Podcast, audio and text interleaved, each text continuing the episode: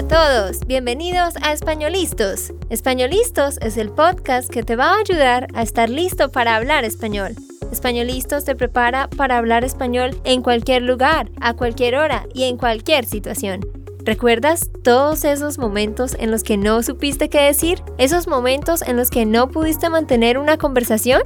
Pues tranquilo, Españolistos es la herramienta que estabas buscando para mejorar tu español. Dile adiós a todos esos momentos incómodos. Entonces, empecemos. ¿Estamos listos? Yo soy Andrea, de Santander, Colombia. Y yo soy Nate, de Texas, Estados Unidos. Bueno, pues los saludamos a todos una vez más. No nos vimos el lunes pasado, o bueno, no nos escucharon el lunes pasado, como se dieron cuenta, no pudimos publicar un episodio y les pedimos disculpas por eso. Pero como ustedes saben, estábamos organizando pues el curso, el Summer Intensive, así que estábamos muy, muy increíblemente ocupados y no pudimos publicar un episodio, pero queremos que sepan que sí vamos a seguir subiendo uno cada lunes, aún con el curso, lo vamos a seguir haciendo, ¿vale? Y bueno, les queremos decir que estamos muy, muy felices con todos ustedes, los que pues nos escuchan y hacen parte del Summer Intensive. De verdad es un honor para nosotros que ustedes puedan estar en este proceso y queremos decirles que sí lo vamos a hacer en septiembre. Hay mucha gente que nos ha preguntado, entonces pues les informamos eso. Y bueno, ¿de qué vamos a hablar hoy? Hoy vamos a hablar de la crisis en Venezuela. ¿Ustedes saben lo que está pasando en Venezuela actualmente? Pues me imagino que la mayoría habrá escuchado de la crisis, el gran problema que hay ahorita allá en cuanto a comida, en cuanto a, mejor dicho, empleo, todo a nivel político, el país está pues muy mal, ¿no, Nate? Sí, pues he escuchado algunas cosas en la televisión, he escuchado que es un lugar re increíblemente peligroso, pero he escuchado algunas cosas, ojalá que aprendimos un poco hoy. Ajá, sí, pues precisamente como dice Nate, eh, bueno, sí hay áreas peligrosas, pero no es tan terrible como dicen los medios. Pero el problema no es el peligro o las áreas peligrosas, pero la crisis que está viviendo la gente porque no tienen plata para comprar casi que ni lo más básico.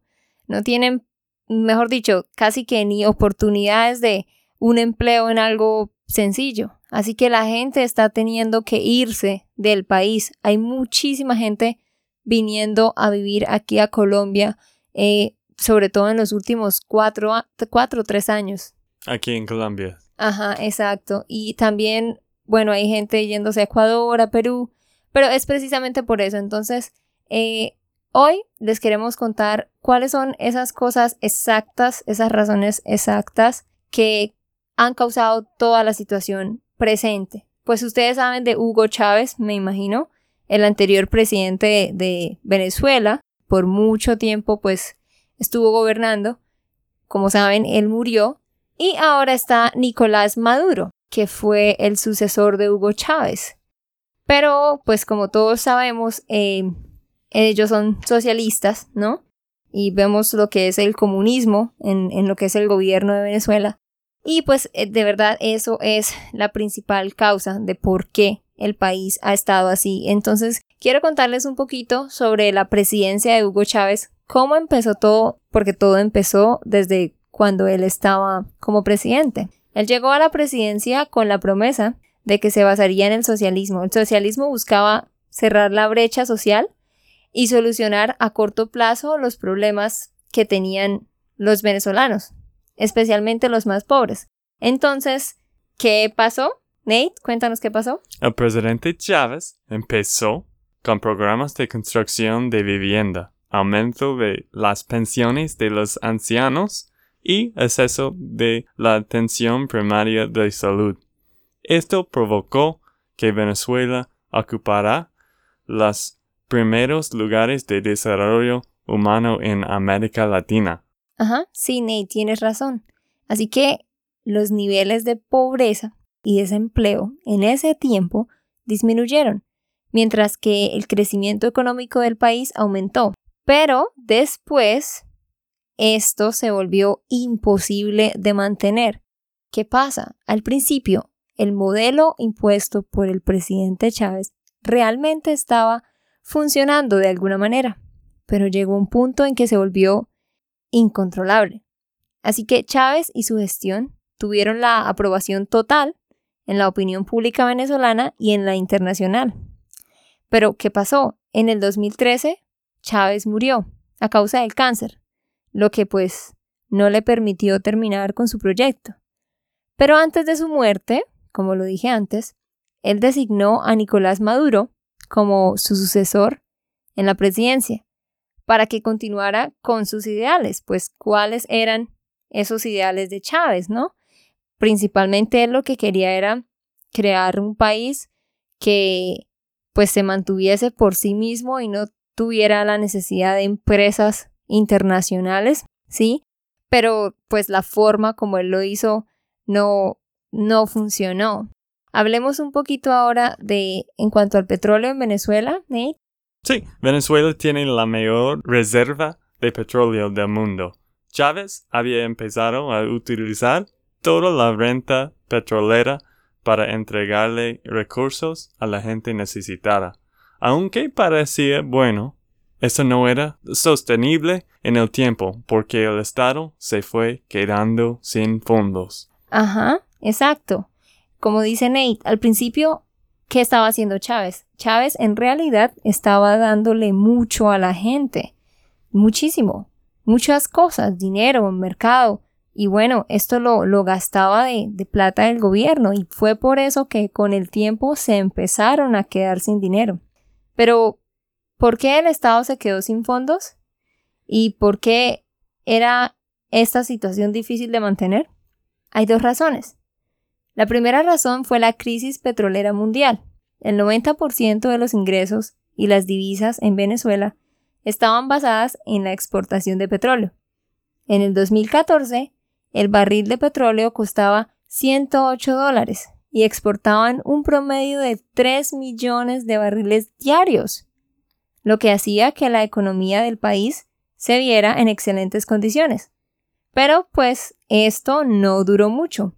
Con el paso del tiempo, en el 2016, se estaba vendiendo un barril en 49 dólares, gracias a que Estados Unidos usó nuevas técnicas de extracción del petróleo lo cual hizo que aumentara la oferta y se cayera el precio.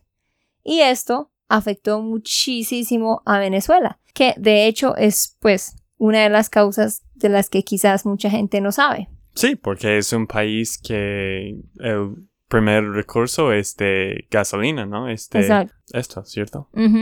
Y bueno, la segunda razón fue que como Venezuela tenía la billetera llena, por decirlo así, empezó a repartir muchos subsidios, bonos y beneficios sociales gratuitos para que la gente dejara la pobreza a un lado. Pero todo esto fue a costa del balance fiscal. Esto quiere decir que el gobierno gastó más de lo que recaudaba. Y esto obviamente fue un problema muy grave. ¿Cuál es la palabra recaud? ¿Qué dices? ¿Recaudaba? Sí, ¿qué es esto? Ah, ok. Que el gobierno gastó más de lo que conseguía, más de lo que reunía. Like, mm. recaudar is like to gather. Mm. They, were, they were spending more than what they were, you know, making. Ah, ok. Entonces, para que ustedes sepan también, recaudar es como recoger, ¿no? Recoger dinero.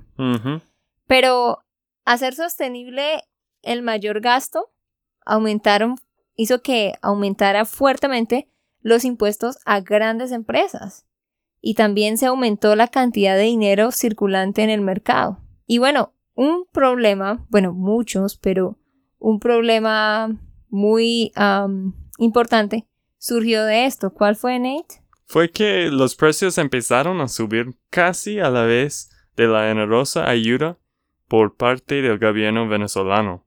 Anulado el mismo esfuerzo que el gobierno hacía. Y pues, ¿qué significa eso? Que el exceso de dinero circulante generó inflación. Y es lógico, porque si hay más dinero circulando, ese dinero es menos valioso, por decirlo de alguna manera.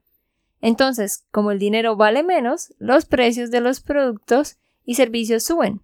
El segundo factor que influyó en el problema es que esos impuestos que se aplicaron a las empresas fueron traspasados al mismo pueblo venezolano. La inflación empezó a ser tan grave que el Estado decidió controlar los precios en el mercado mediante la fijación de precios justos para vendedores como consumidores. El problema es que el gobierno siguió regalando dinero y el dinero siguió perdiendo su valor. Así que es precio justo rápidamente pasó a ser insuficiente para las empresas que no lograron cubrir sus costos u obtuvieron márgenes tan bajos que el negocio perdió el atractivo.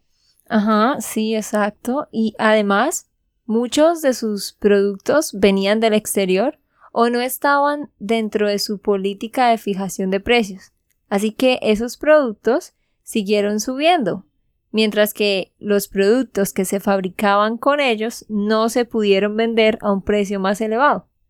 Poco a poco, entonces, debido a todo esto, la producción del país se estancó.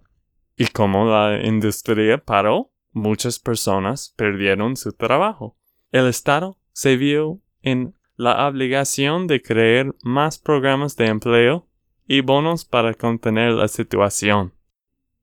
Sí, entonces surgió otro problema, pues gracias a que pararon las importaciones y la producción nacional, empezó el desabastecimiento. ¿Qué significa desabastecimiento? ¿Qué piensas? Yo no tengo idea. pues abastecer es como suplir, like to supply, right? Abastecer. So, desabastecimiento means the upside. No habían muchos suplementos, mm, por decirlo así. Y bueno, los estantes de los supermercados empezaron a vaciarse y algunos productos comenzaron a escasear. Y bueno, ¿qué significa escasear? Escasez es como que no hay mucho. Escasez significa que hay muy poco. O sea, los productos comenzaron a escasear. Es, significa like there were not enough products. ¿Sí? Esto hizo que los consumidores comenzaran a tomar todo lo que pudieron. Para intentar frenar el problema, el gobierno empezó a controlar el racionamiento la venta de los productos esenciales, o sea, la canasta familiar, así que fijo cuotas máximas para cada familia y empresa. Exactamente, el gobierno empezó a hacer algo que, como dicen ellos llamaron la canasta familiar. Y era que, pues, había un racionamiento, ¿sí? Which means like they, they were dividing the resources, dividing the food for everybody. Y las personas podían comprar solo lo que es muy necesario. El problema es que hacerlo fue, fue costoso también, lo cual le obligó al gobierno a desviar mucho dinero y personal a, esa tarea del racionamiento, de la venta de productos esenciales. Esta clase de cosas se presentaron para lo que, lastimosamente, fue la corrupción, pues para muchos también, ¿no? Como algunas personas, las cuotas asignadas por el gobierno les resultaron insuficientes y a otros les quedaba de sobra, comenzó a formarse un mercado negro, por decirlo así. Entonces las personas vendían los productos de manera informal a precios mucho más altos que los que el gobierno había fijado. Entonces, a causa de todo esto, como podemos ver, pues se generó un desorden terrible entre la misma gente en cuanto a la compra de, del mercado, de las groceries, ¿no? de las cosas esenciales. El gobierno sospechó que muchas personas estaban vendiendo directamente al mercado negro para obtener mejores ingresos. Y aunque no fuese así, el gobierno no podía permitir que las empresas siguieran deteniendo la producción. Así que comenzaron lo que se llamó las requisas. ¿Sí? ¿Sabes qué es una requisa? Tengo una idea, pero dime. Requisar es, por ejemplo, cuando un policía requisar es revisar, to check if you have something that you should not have. Sí. Entonces comenzaron las requisas a, a estas empresas por parte del gobierno para mantener el control. Entonces, si ven, el gobierno estaba diciendo como, ok, solo se pueden vender estos productos o las personas solo pueden comprar estos productos específicos. Y el gobierno estaba dando unos precios también, pero como vemos aquí, habían muchas empresas que estaban aprovechándose de eso. ¿Sabes qué significa aprovechar? Sí, como take advantage. Sí, sí.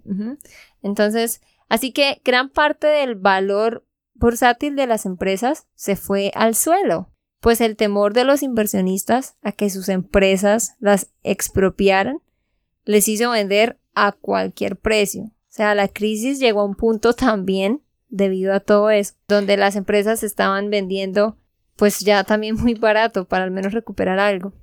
Sí, cierto. Esto generó la compra masiva de dólares por parte de empresas y personas para sacar el dinero al extranjero y conservar el valor de las riquezas y esto hizo perder aún más valor de al bolívar. La fuga de capital era increíble dañada para el mercado. Entonces el gobierno se dio cuenta de que a ese paso pronto no había grandes fortunas que pagaron impuestos. Así que decidió limitar el intercambio de divisas por la vía de fijar el cambio e imponer cuotas al uso del dólar.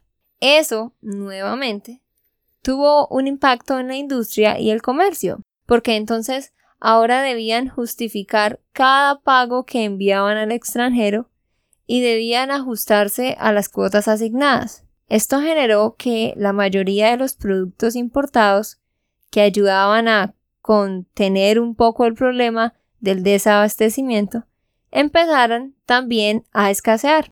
Entonces surgió un mercado negro de dólares que, una vez más, se hacían a valores muy superiores del cambio oficial. O sea, era por un lado y por el otro. Una cosa generó la otra, ¿sí? Y así fueron cada vez cayendo más en crisis, ¿no? El, el Bolívar empezó cada vez a perder más valor, cada vez los productos escasearon más y escasean cada vez más porque esta es una situación que, como ustedes saben, está ahorita presente y la gente está protestando, la gente está tratando de que esto cambie, pero el gobierno sencillamente no quiere eh, dar el brazo a torcer. ¿Tú sabes qué significa eso, Nate? Mm, pues yo sé que es dar un brazo, pero la otra parte no. sí, no, pues es una expresión. Dar el brazo a torcer se- significa como cambiar de opinión o ponerse de acuerdo con lo que la otra parte, la otra persona está diciendo. Entonces, en otras palabras, el gobierno está ignorando lo que el pueblo dice. A ellos, pues, no les importa. Y pues bueno, les venía hablando de, toda esta situación con los dólares y, y con las empresas. Les quiero contar que pues la paralización de las empresas y el desempleo generaron que cada vez más gente se uniera a los programas de ayuda social. Y por otro lado, las pérdidas del sector privado y la fuga de capitales hicieron que el gobierno lograra recaudar pues cada vez menos impuestos. Entonces, si pueden ver ustedes como una cosa genera la otra, el gobierno no estaba generando, no estaba logrando eh, recoger, otra vez recaudar muchos impuestos, porque la gente que antes pagaba impuestos altos, que tenían plata, ahora pues no tenían plata. Y entonces esto de los programas de ayuda social tenían que atender a todas estas personas y una vez más pues el gobierno no tenía suficiente plata. Entonces, bueno, eso todo ha quedado en una situación que mucha gente, como yo decía al principio, se, se ha venido, yo les quiero contar personalmente de, de unas personas de mi familia que vivían allá y ellos tuvieron que venirse, pero ellos se vinieron cuando recién esta crisis empezó, cuando todavía estaba el presidente Chávez y fue duro, ¿no? Llegar aquí a empezar una nueva vida, a buscar un empleo, a tratar de estudiar fue, fue muy difícil. Pero la situación, como hemos comentado, cada vez pues empeoró más. Y en serio, sí, de verdad, como diariamente muchas, muchas personas se huyen de ese país, ¿no, Nate? Mm, sí, sí, creo que hay, pues había muchas cosas. He escuchado de muchas cosas que pasaron de hacer todo eso, ¿no? Que está, ¿cómo se llama? Peorando Ah, cada vez. empeorando. Empeorando cada vez, ¿cierto? Sí, y quiero contarles eh, un poquito más sobre lo que les venía diciendo sobre eh, específicamente la inflación. Entonces, producto de, la inflación disparada, como la inflación estaba disparada, o sea, cada vez más alta, el dinero cada día pues valía menos y vale menos, ¿no? Y los fondos que tiene el gobierno, pues que no son tampoco tan abundantes, empiezan a verse preocupantemente escasos. Entonces no le quedó opción al gobierno más que endeudarse con acreedores internacionales con unas tasas de interés muy elevadas. Al principio, este dinero le permitió al gobierno salir del paso, salir del problema en un momento. Pero como no supieron hacer una estructura para manejar el dinero, se terminó convirtiendo en una carga más. O sea, entonces el gobierno empezó a pedir prestado a otros países para tratar de como solucionar los Mm. problemas que tenían. Pero imagínate, pagando más intereses, intereses altos. Y pues obviamente todavía están en eso. Entonces es una situación que, que prácticamente está fuera de control. Mm, sí, cierto, cierto. No hay, hay muchos problemas, ¿no? Sí, yo he escuchado incluso que a veces las personas van a, a los supermercados y, y hay cosas esenciales como un papel higiénico que a veces no se encuentra. También dicen que la gente literalmente tienen que ir a, a las tiendas, a, a diferentes lugares donde venden cosas, a, a hacer fila, ¿no? Line up por mucho tiempo para lograr comprar las cosas. Sí, sí, creo que de todo eso había un falta de liderazgo, ¿no? Liderazgo de, del presidente y del gobierno, ¿cierto? Sí, pero como, sí, como estamos hablando, yo creo que al principio ellos creyeron que lo que ellos estaban haciendo estaba bien, pero bueno, como hemos visto, poco a poco las cosas se, se les salieron de las manos, ¿no? Sí. ¿Y ahora hay una guerra entre la, los rebeldes o qué?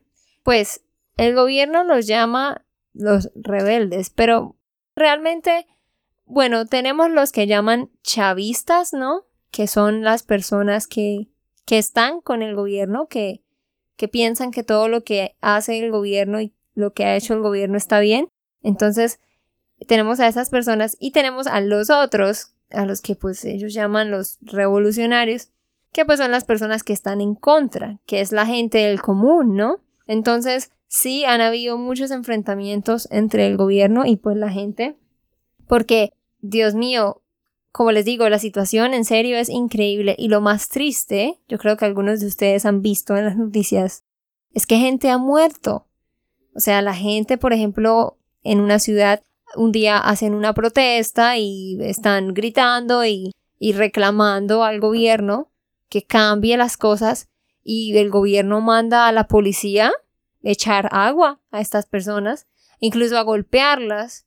Utilizan algo que se llaman las papabombas, que son estos como estos pequeños bombas que se lanzan en las protestas. Ustedes pues han visto. Y eso ha generado que personas mueran. Entonces, ya es de verdad una situación que, que se salió pues de las manos. Es increíble que todavía hay chavistas, ¿no? En, todo sí, esto. No, exacto, pero hay muchísima gente que, que pues ya ellos aman a Chávez y aman a Nicolás Maduro y, y creen que, que lo que está pasando es necesario que suceda y que así las cosas están bien. Entonces, eh, yo quiero contarles, eh, ahorita en el 2017 han muerto pues bastantes ciudadanos y todo esto, pues como ya dije, se ha dado porque el gobierno no tomó en un inicio y no ha venido tomando las decisiones correctas, sino que hicieron algo mal y luego trataron de cubrirlo con otra cosa, y eso generó otro problema y así han ido generando cada vez más problemas, ¿no? Sí, bien triste todo, toda la historia de los venezolanos ahora mismo, ¿no? Porque es un país increíblemente hermosa. Creo que es un país todos quieren ir, pero ¿cómo puede con esos problemas? Algo que, que a ustedes les va a sorprender. ¿Saben cuál es el costo del sueldo mínimo en dólares en Venezuela actualmente? ¿Tú tienes idea, Nate? Algo muy bajo. 40 dólares. Mm, sí. Entre 40 y 45 dólares. Pueden ustedes imaginarse. Es el sueldo mínimo, ¿no? Es algo que pues, no cabe en la cabeza. Tanto que la gente viene aquí a Colombia y hace trabajos básicos como, no sé, trabajar en una cafetería o incluso limpiar baños en un supermercado. Y cuando ellos mandan esta plata a Venezuela, pues allá se convierte en, en mucha plata, ¿no? Entonces, de hecho, yo conozco a alguien que, que se vino y está aquí sin sus hijos, una mujer que se vino acá a trabajar en lo que fuera, tiene que hacer eso para poder mandarle plata a sus hijos. Entonces, de verdad, ha sido la culpa de verdad del gobierno, del mal manejo, de querer hacer las cosas a la ligera y no pensar muy bien, ¿no? Y ahorita el gobierno lo que está haciendo es como ignorar a la gente y, y no enfrentar la situación. Entonces, bueno, eh, ese fue el tema de hoy. Esperamos que ustedes nos dejen sus comentarios, qué piensan ustedes de esto. Algo que quiero que hagan es que nos dejen sus comentarios diciendo cuál piensan ustedes que podría ser una solución, algo que el gobierno podría hacer para que esta situación cambie. Ah, sí, buena pregunta. Porque Ujú. sí, yo he aprendido mucho en este episodio, en, en serio, Andrea.